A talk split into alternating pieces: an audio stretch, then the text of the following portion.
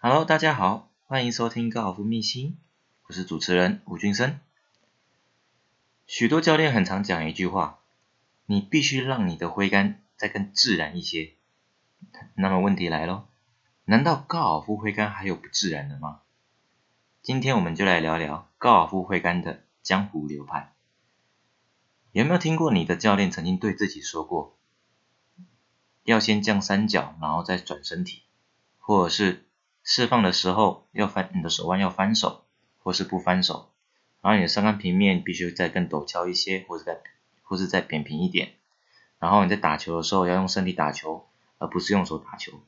那诸如此类，诸如此类的这些议题，而这些理论实质上哈，并没有所谓的对或错，而只有适合和不适合自己而已。在金庸小说里面，把天下的武功分成许多流派。即使是同一门的功夫，也是有它的派系之说。我也很常跟我的朋友说，高尔夫其实也是一个江湖。啊，既然是江湖，就会有派系之争。在世间流传有关高尔夫的各种理论和学说，不胜枚举。但如果但如果说需要硬划分一下的话，我会把它分成自然派和学院派这两个派这两个派系。以自然派来说的话，过去有一位传高尔夫的传奇人物，他叫做 Sam Smith，讲过一句名言，他说：“打高尔夫就好比吃饭一样，这是一种与生俱来的能力。”而另一个学院派的主张呢，和自然派刚好相反，他们提倡的是严格技术的流派，以及自我的约束和刻苦的练习。以学院派来说，另一位高尔夫传奇人物 Gary Player。曾经说过，我练习的越多，运气也就越来越好。那其实所有的挥杆的理论，在众多纷纭之下，我自己认为啦，所谓的自然派和学院派，或是还有其他的派系，这都只是人，这都这都只是人为的划分而已。而其中的利弊呢，其实就见仁见智。那当然，确实也有一些无师自通。靠自身的天赋，最终成为武林高手的球员，从最早期的 Bobby Jones，还有到现在的美国名人赛冠军 Bob Watson，他们都是靠自学的方式，最终成为武林盟主。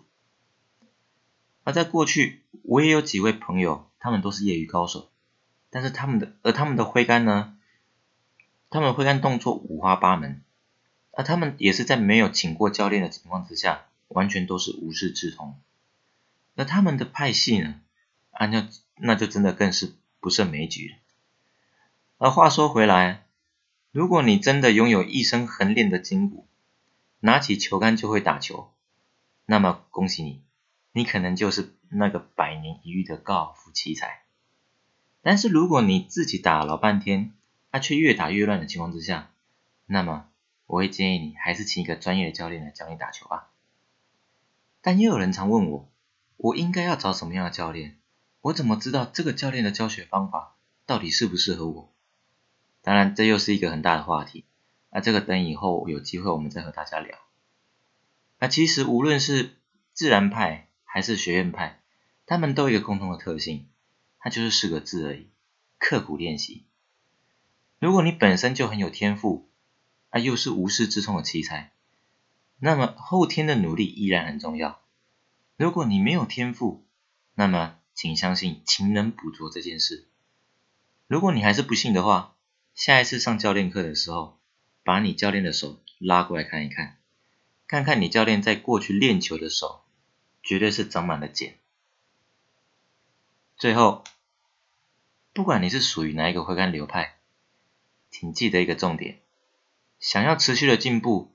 就要不断练习你的挥杆，让它和你的头脑和肌肉成为一部分。每个高尔夫球员，包括那些被世人称为天才的高尔夫球手，都会在一条艰苦的道路上不断的摸索与前进。只是有一些人可能会比较幸运的，比其他人进步的更快，就这样子而已。OK，我们今天分享到这边，感谢你的收听，我是吴俊生。我们下期再见。